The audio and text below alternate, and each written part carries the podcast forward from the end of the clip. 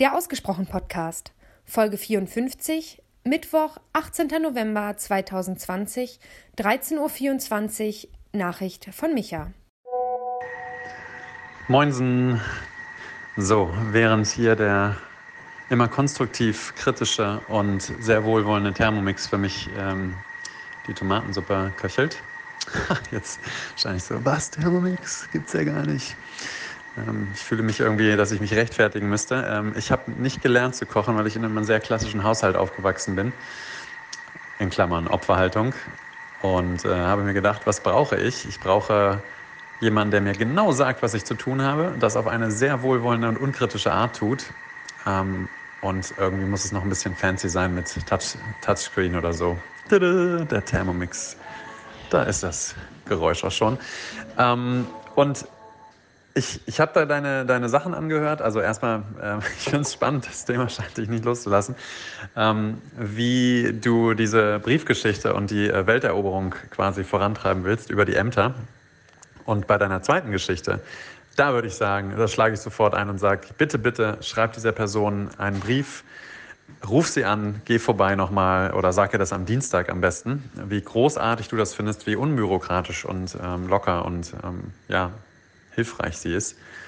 Weil ich glaube, dass da die, das Feedback äh, natürlich dazu führt, dass äh, da auch was umgesetzt wird und sie sieht, hey, wenn, wenn jemand mir nett erscheint und ähm, höflich ist und seine eigenen äh, Unzulänglichkeiten erkennt, in Klammern Formular vergessen, dann äh, und nicht irgendwie Terz macht oder irgendwie Drama noch macht, dann kann ich auch meinen Spielraum nutzen und hier ähm, entgegenkommen. Und das ist ja was, was wiederum viel schöner ist und, und konditioniert in eine positive Richtung, dass die Welt generell, dass, äh, dass die Menschen ein bisschen höflicher zu sich sind, respektvoller sind und gleichzeitig aber auch Regeln ähm, umgehen, beziehungsweise auch mal flexibler auslegen.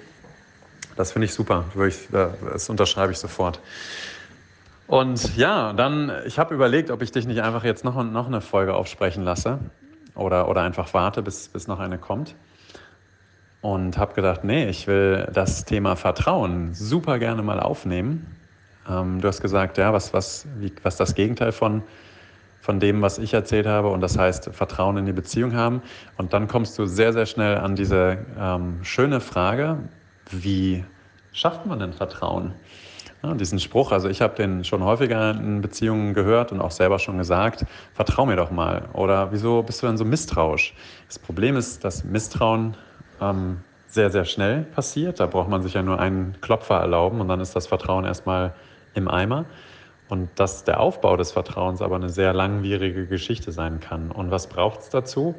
Immer wieder ein bisschen kleines, ein bisschen Vertrauen vom Gegenüber, in kleinere Dinge, die ich tun kann und bei denen ich dann beweisen kann, ähm, dein Vertrauen war richtig und gut. Guck, ich habe es hier bewiesen. Ich bin integer geblieben, ich bin loyal geblieben, ich habe mich an Vereinbarungen ähm, gehalten, ähm, ich habe eine Regel befolgt oder was auch immer.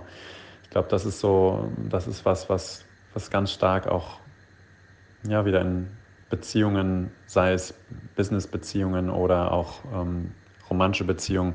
Das ist einfach notwendig. Und ich glaube dann, diese Vereinbarungen oder, oder Absprachen auch einzuhalten, ähm, führt auch dazu, dass nicht nur das Vertrauen größer wird, sondern auch, dass am Ende diese Vereinbarungen oder Absprachen auch gar nicht mehr notwendig sind, ne, die man hat, wenn man ja, angefangen hat, sich darüber einen Kopf zu machen. Wenn man ja, wie nennt man die so, so Sollbruchstellen irgendwie erstellt hat, im Sinne von, wenn das bei uns in der Beziehung passiert, ähm, dann, dann sollten wir hier eine, eine Grenze ziehen, ähm, das Ding beenden oder uns nochmal zusammensetzen oder, weiß nicht, manche arbeiten ja auch mit Strafen irgendwie, bin ich kein großer Fan von, auch wenn ähm, ja, in der Konditionierung psychologisch gesehen beides sehr wirksam ist.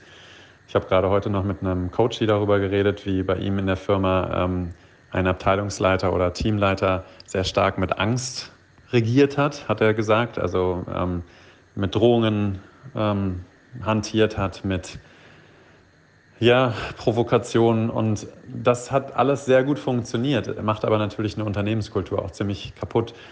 Und ich glaube, dass das in Beziehungen zuhauf passiert, dass die eigene Unsicherheit einen dazu bringt, manchmal Drohungen auszusprechen, wie bei Kindern. Also ich meine, meine, meine beiden Kleinen, ähm, ich habe mit Sicherheit auch schon das eine oder andere Mal gesagt, ähm, ja, also wenn ihr nicht, dann gibt es heute keine Planet Earth Folge mehr. Dann dürft ihr nicht die Tagesschau gucken. Kleiner Scherz, meine beiden sind ja erst drei und sechs, aber ähm, ja, du weißt, was ich meine. Also diese, diese Unsicherheit, selber gerade nicht zu wissen, was ich tun kann, ähm, hilflos zu sein, die führt halt häufig dazu, gerade bei kleineren, äh, schwächeren, dann mit Drohungen zu hantieren und ähm, ja auch ein bisschen Erpressung vielleicht walten zu lassen. Das ist natürlich Handlungen aus der Schwäche und das führt nie dazu, dass Vertrauen größer wird und eine Beziehung irgendwie stärker und verbundener sich anfühlt. Und deswegen ist die Frage, ja, wie, wie können dann wie können dann solche Vertrauensbeweise in Anführungsstrichen auch aussehen? Wie, wie kann man sich da langsam wieder rantasten? Wie kann man gucken, dass man in Anführungsstrichen Leine gibt und zu diesem vertrauensvollen Umgang hingeht und trotzdem aber im Kopf behält, naja, jeder von uns ist ein Mensch mit seinem eigenen Leben und tut das, was er oder sie tut, halt aus eigenem Bewusstsein, hoffentlich, oder mit eigenem Selbstverständnis und mit eigener Selbstverantwortung auch. Und das würde ich behaupten, also mir geht das manchmal flöten, dass ich dann wieder in die Opferhaltung komme und sage, hier, der andere hat aber und weil der oder weil die da nicht hat, dann konnte ich auch nicht. Ich finde es aber total spannend, ähm, dran zu bleiben und ja, diese Kollegin von mir nutzt den Begriff totale Selbstverantwortung immer. Das hört sich, hört sich irgendwie so ein bisschen militant an manchmal, aber das, was dahinter steckt, ist eine ganz tolle Art von, wie ich finde, eine ganz tolle Art von Verhalten, wie ich mich der Welt gegenüber öffne, wie ich auch Verantwortung übernehme, wie ich gucke, wie ich meine Stärken und meine Fähigkeiten einsetze, wie ich mit anderen Menschen umgehe und wie ich auch selbst bei mir bleibe und in der aktiven, in der Active Agent Rolle bleibe, wo ich ähm, Agent sein kann für meine eigenen Themen und ähm, für meinen Selbst, für meinen Einflussbereich, für meine Selbstwirksamkeit. Da kannst du jetzt mal drüber nachdenken. Ach so, und ähm, noch ein Satz, ich überziehe leicht, ähm, ein Satz zum Selbstständigsein. Ich habe ja diesen Spruch immer, hast du wahrscheinlich auch gehört, weil du meinst, du hast Sonntag noch ein Akquisegespräch gehabt oder ein Telefonat. Man sagt immer, selbstständig sein, das heißt selbst und ständig. Aber gerade im Thema totale Selbstverantwortung finde ich das total schön zu sagen, ja, ich bin ich und zwar die ganze Zeit. Ich gehe in keine Firma und setze eine Maske auf, sondern ich bin hier Micha zu Hause, ich bin im Coaching Micha, ich bin bei der, wenn ich als Trainer vor einer Gruppe stehe, ich. Und ähm, das ist für mich gerade ein sehr schöner Gedanke gewesen, den ich mit dir teilen wollte.